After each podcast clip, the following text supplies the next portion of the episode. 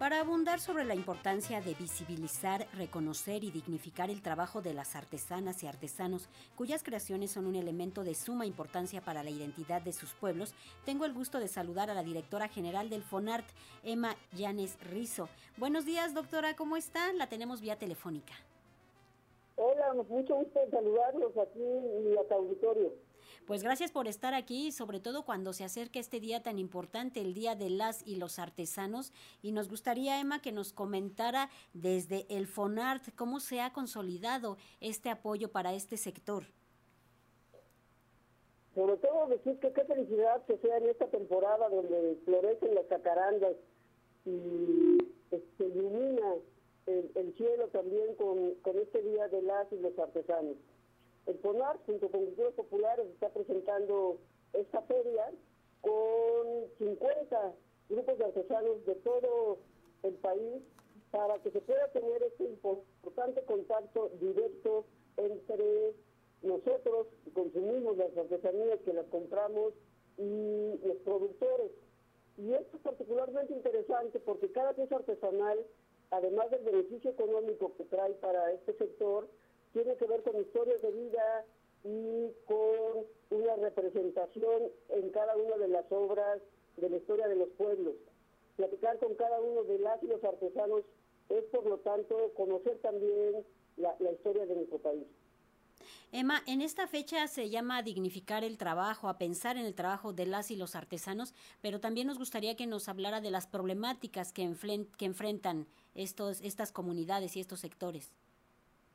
Sí, muy importante este Día del Artesano que tiene vínculo directo con lo que es el, el Día de San José, por eso es el Día del Artesano, San José como carpintero y de ahí se tomó, digamos, esta, esta representación. Señor apoyo a este sector va a través de ocho vertientes, tiene que ver con los corredores artesanales, apoyos a la producción, proyectos estratégicos, ayuda a compra de materias primas, etcétera, porque se trata de un sector siempre con ánimo de producir bellezas, pero que lamentablemente es muy frágil en torno a la economía porque depende directamente de sus ventas.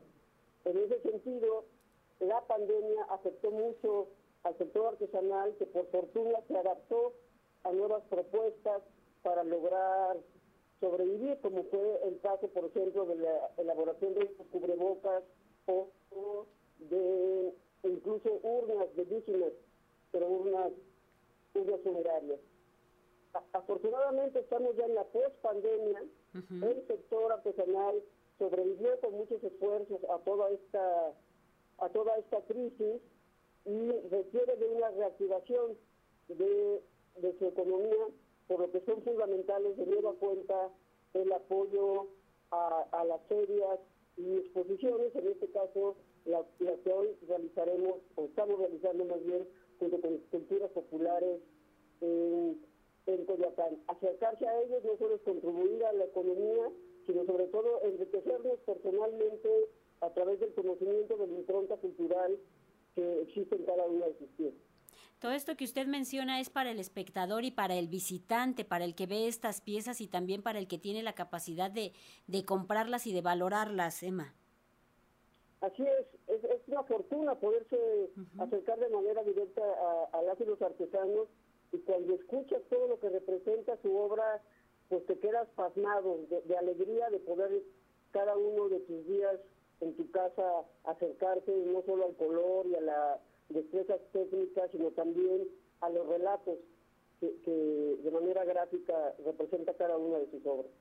Una forma de apoyarlas y de valorar precisamente a las artesanas y a los artesanos es no regateando eh, el precio de estas, de estas piezas.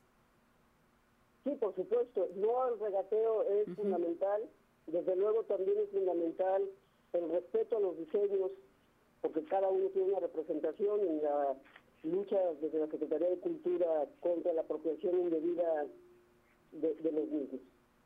Así es, no copiar sus piezas ni sus modelos porque representan pues toda una cosmogonía y toda una cultura.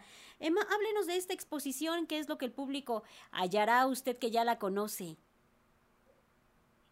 En la expoventa que tenemos ahora junto con Culturas Populares eh, hay alrededor de 50 grupos de artesanos representados de casi todo el país. Está Puebla, está Quintana Roo, está desde luego Oaxaca, Michoacán, en una diversidad de técnicas artesanales que van desde la cerámica, los textiles, el barro libre de plomo, metalistería, talabaratería, en fin, es un, abanico, una manera de, de viajar por México sin tener que tomar un camión. ¿Hay algunas otras actividades, Emma? Sí, una gran sorpresa que, que, les tenemos y que nos tiene verdaderamente emocionados es la apertura como clausura del Día del Artesano, justamente el 19 de, de, marzo, de la tienda Fonar en el Centro Cultural Los Pinos, inauguración a que nos acompañará desde luego la secretaria de Cultura Alejandra Frausto, un enorme esfuerzo de parte del Centro Cultural Los Pinos por lograr esta esta apertura y nos tiene muy emocionados. ¿En dónde va a estar ubicada, Emma? ¿En qué lugar de la, del complejo? En lo que era la Galería Histórica, justo frente al Museo del Maíz. Pues allí... La idea es integrar este proyecto con toda la actividad que se realiza en torno a ese espacio.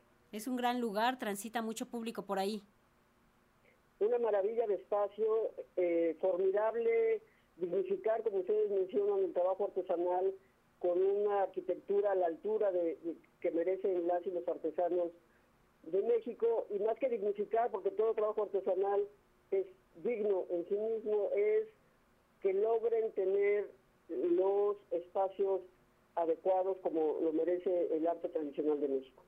Pues ahí está la invitación a acudir al Museo Nacional de Culturas Populares en esta feria artesanal y también al Complejo Cultural Los Pinos el domingo. Eh, la Feria Artesanal Día de las Artesanas y los Artesanos ya está. 12 del día los esperamos también en el Centro Cultural Los Pinos. Eh, ¿A qué hora va a ser eso, Emma? A las 12 del día es la inauguración, habrá bueno, palabras de bienvenida y un pequeño recorrido por esta nueva gran tienda para todos las y los artesanos de México. Pues ya está la invitación. Gracias, Emma Llanes Rizo, directora del FONART. Gracias por estar con nosotros y allí están las invitaciones para celebrar el Día de la Artesana y del Artesano.